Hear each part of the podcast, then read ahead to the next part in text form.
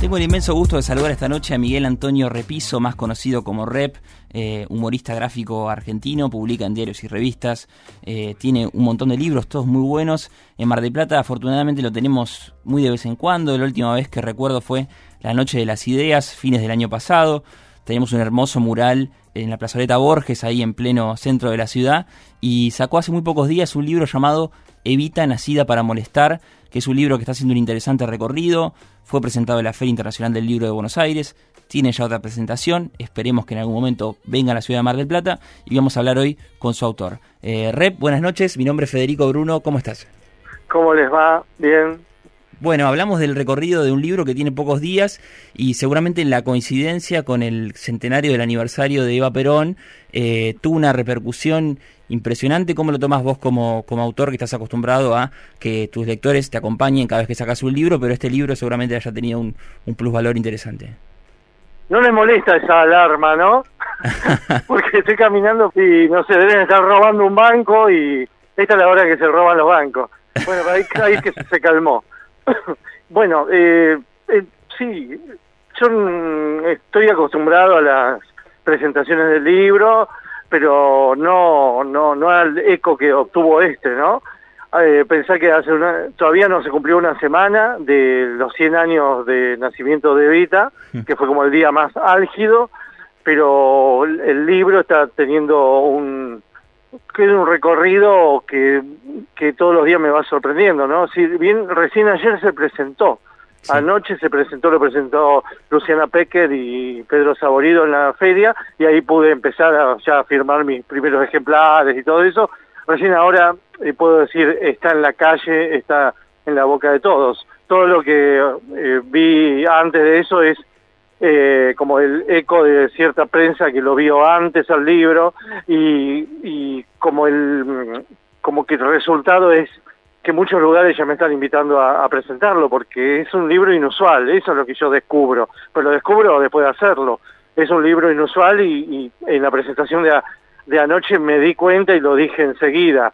Claro, es muy raro encontrar que un grupo, una mesa redonda, un recinto se, se ponga a hablar de Eva y la gente se ría, ¿viste? Porque Evita nunca fue trabajada con humor y nunca hubo ese tratamiento y esa, digamos, ese ese relajamiento para hablar de una mujer casi sagrada, ¿viste? Entonces me parece que este libro ayuda a desmontar eso, ayuda a, humanizarla y por ende a humorizarla. Y me parece que sí es un libro distinto eh, dentro de toda de la playa de libros que han salido sobre Eva y, y los tratamientos literarios y los tratamientos cinematográficos. Bueno eh, hay una profusión de evitas en ese sentido pero no hay no hay evitas humorísticas salvo la que hizo Copy en teatro no eh, sí yo cuando apenas eh, vi el adelanto del libro dije esto va a ser una revolución porque generalmente no, no, estamos habituados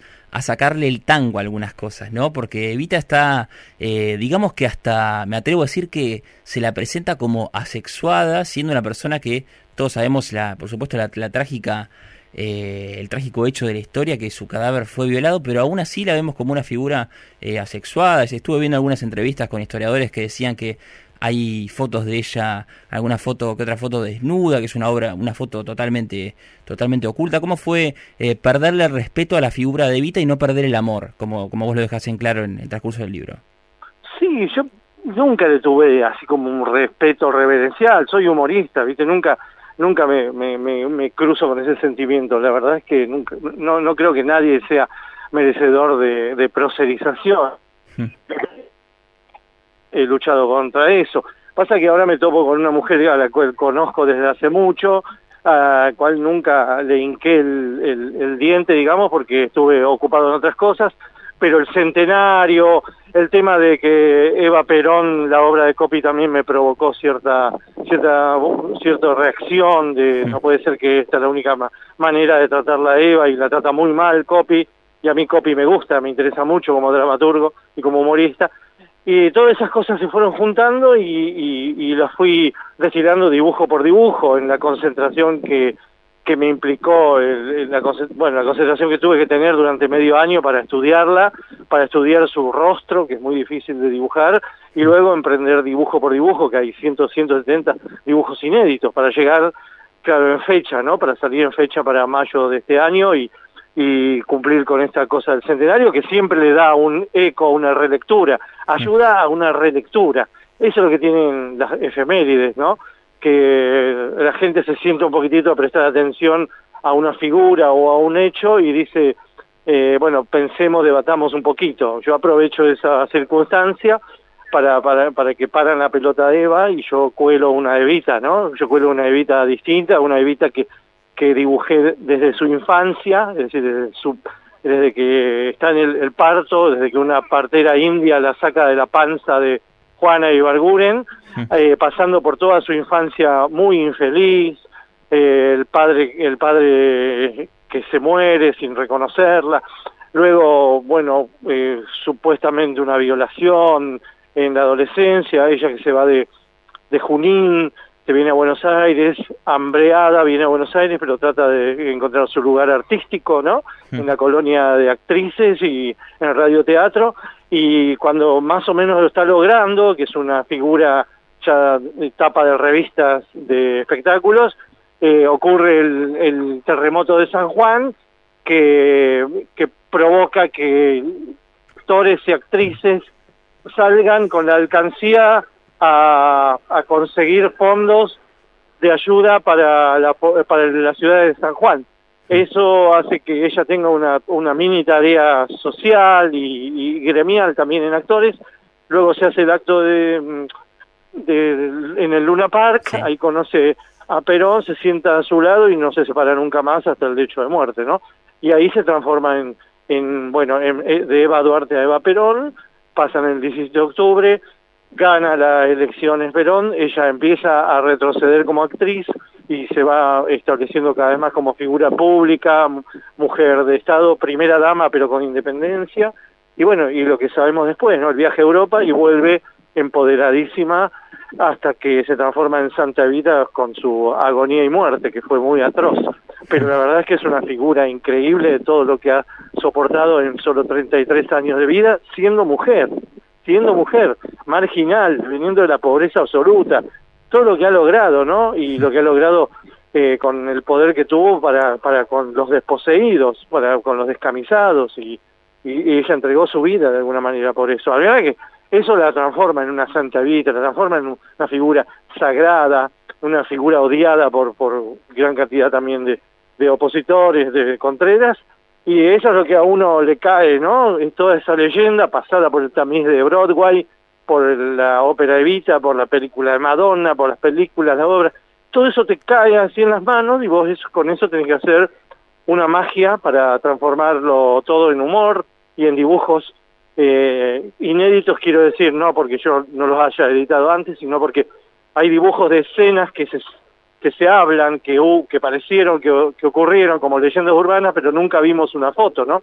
Pero yo ella la hago teniendo sexo muchas veces, eh, siempre la tiene, tiene con su marido, eh, la escena de, la mítica escena donde Libertad Lavanre que le da una bofetada, eh, escenas de baño, escenas de, de, de soledad absoluta, qué sé yo, muchas escenas que no han sido vistas, yo que me vi todas las imágenes de Eva, ¿no? Eh, y la magia, como decías, está hecha. Tiene un título, tiene un lomo con tu nombre. Tiene, yo creo que tu nombre más grande, eh, tu nombre parece más grande que en todos tus libros. Eso debe hablar también del orgullo y, de lo que es el trabajo con los vestidos de Eva. Vemos en, la tapa una Eva con un vestido muy grande que a lo largo del libro, de las 208 páginas de Evita Nacida para Molestar, eh, te dotás de ese espacio de los vestidos anchos de Evita para contar justamente de qué está hecha. Es como si en el vestido vos ves el, corazón, cómo fue reparar en esos detalles, además de la cara y los, las intimidades que, no, que nos estuviste dando hasta, hasta el momento de la, de la creación del libro.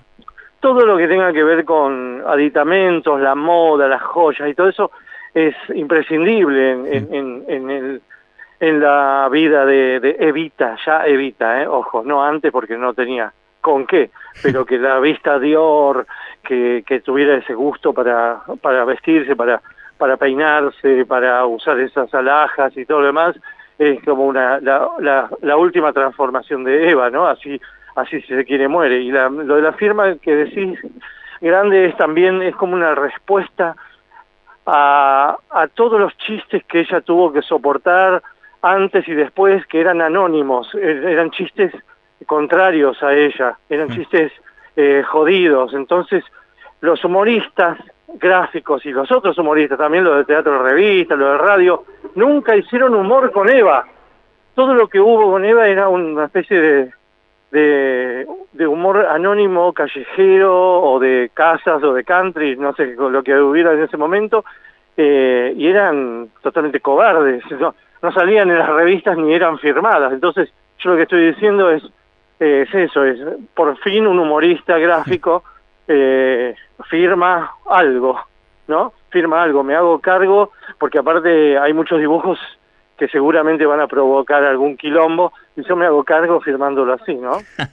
y cuando hablabas de la, de la, de la cobardía o de la de, de, lo vilipendiada que fue la figura de Vita, eh, hay algunos otros detalles interesantes en, en, los dibujos, que es que, por ejemplo, si no me equivoco, es el cuadro donde está el lecho de muerte, que aparece un viva el cáncer y está como cortado, como que vos ahí también tomás una, una aposta como autor hasta, hasta en esos pequeños detalles que decís, bueno, te escribo un viva el cáncer, pero te lo corto a la mitad.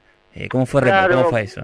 Lo esbozo, sobre todo porque todos los textos que hay ahí, que significa para que pasaras a la historia, Evita, eh, tuviste que pasar, tuvo que ocurrir esto. Entonces todos los textos, que son muchos textos que hay ahí en, ese esa doble página, todos esos textos son míos, menos Viva el Cáncer. Entonces el Viva el Cáncer, que fue algo de la historia, yo lo pongo ahí como un graffiti cortado, que por cortado, viste, eh, no merece la pena pasar a la historia, pero pasó la historia, ¿no? Pero en mi, en mi leyenda, en mis opiniones, los textos están enteros, el Viva Cáncer está esbozado, ¿no? Era un paisaje posible de su lecho de muerte, que le hayan pintado de frente a su, a, su, a su casa, ¿no? A su cuarto que daba a la calle, porque eran muy, muy hijos de puta, ¿no? Los Contreras se, gozaron mucho con su enfermedad y su muerte, como después gozaron con la matanza en la Plaza de Mayo y como después gozaron cuando derrocaron a ese gobierno constitucional. Bueno, es lo que ya sabemos, lo que a veces la historia vuelve a traer, ¿no? Por medio de golpes de Estado, dictaduras o gobiernos neoliberales que, que hacen todo para, para que las políticas que Evita quiso fueran borradas del mapa, ¿no? Ese es el presente. Sí, eh, Rep, te voy a hacer las últimas dos preguntas. Sabemos que estás eh, eh, caminando por la calle, que no, no, tenés mucho tiempo. Te agradecemos de todos modos el, espacio para, para, Radio Brisas y para Invasión de Brolis. Eh, la última sobre el libro. No queremos dar muchos spoilers. Hablamos de 208 páginas repletas de dibujos, que son maravillosas, que cuentan una historia. Eh, pero hay una, una imagen que me quedó muy patente cuando vos decías que había mucha escena de sexo, donde hay tres tres eh, secuencias de sexo entre Evita y Perón y la tercera es la tercera posición, justamente como ah, porque es, sí, porque es primera posición donde eh, viste que hay como posiciones muy habituales eh, que tienen que ver con con posiciones más varoniles, ¿no? De comodidad varonil, que es el hombre encima de la mujer, el hombre detrás de la mujer y en la primera posición, segunda posición y la tercera posición es la que la mujer está arriba del hombre y donde posee todo el, mando, digamos, y esa es la tercera posición, donde Eva está encima eh, a horcajadas de, de, Perón, ¿no? Pero es un chiste sobre la famosa tercera tercera posición del peronismo. A mí eso me parece una, una genialidad, pero ¿crees que más allá de que a un peronista o a un antiperonista férrimo eh, no le guste, ¿crees que puede llegar a una, algún tipo de demanda? Sabemos que muchas veces es más fácil demandar una editorial que a un diario eh, o, a un, o a una edición de revista, así que te lo pregunto desde la, desde la seriedad de, que por ahí alguno que no lo entiende o que no tiene humor puede llegar a, a llevar las cosas a ese terreno. No sé si hasta el término así tan judicial como vos lo decís, pero puede llegar a quejarse y tiene su derecho, ¿no? Simplemente tiene, hay gente que, que no se banca algunas imágenes nuevas. Yo qué sé, a mí eh, lo que más me heriría, digamos, lo que más me molestaría, no que ese, ese fulano, esa fulana se enojen, sino que yo haya, eh, me haya burlado de los perdedores, ¿entendés? A mí me dañaría que alguien eh, del, del bando de los perdedores se sintiera herido por alguno de esos dibujos. No me parece que ese sea el caso. Eso puede ser el caso de alguien que tenga problemas con su represión sexual, en todo caso, ¿no? De, y, que crea que Evita es una santa que jamás pecó, me parece un absurdo, pero eh, qué sé yo, el humor, eh, eh, supongo que el humor también suaviza.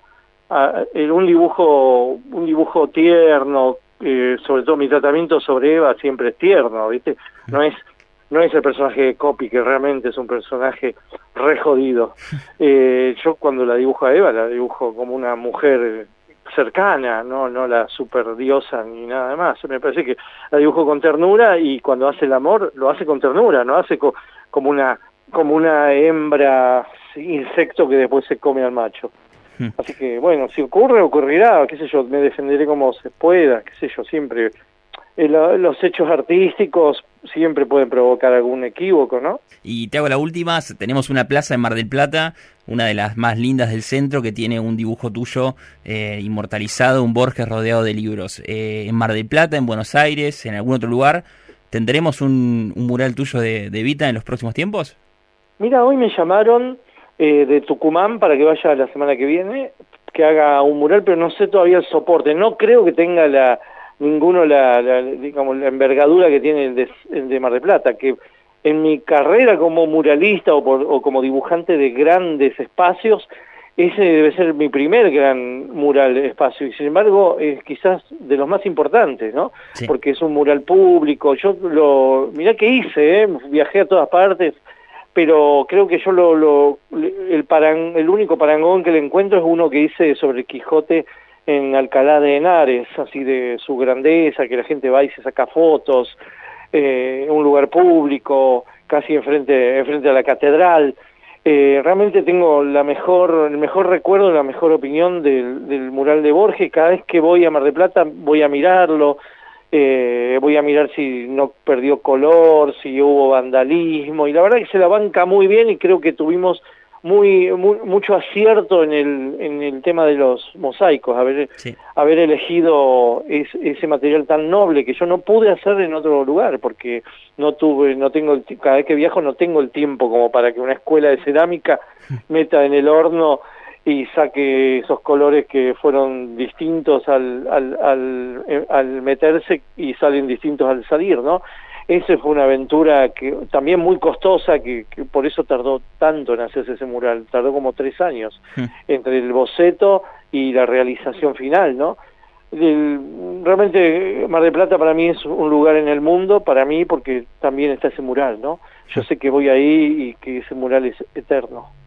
Sí, de lo lindo que es, eh, siempre la gente lo, lo, cuida, se saca una foto, eh, no, no, no pasa desapercibido en el centro de la ciudad.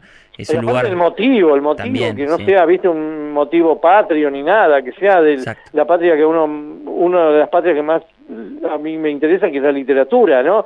Y un tipo incuestionable en el sentido literario universal, que es Borges, ¿no? A quien, no sé, si tengo que elegir una sola lectura para toda mi vida que me, encierren y yo elegiría tener eh, las obras completas de Borges, nada más.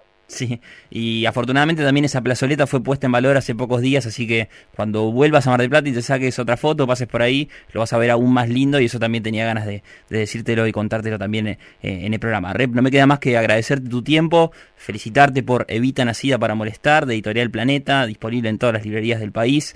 Eh, tuvo su primera presentación fuerte en la Feria del Libro, seguramente ahora te siga una recorrida eh, de gira por ciudades con el libro y esperemos que te, te pueda traer a Mar del Plata en los próximos meses y en los próximos días. Por lo pronto te dejo un gran abrazo.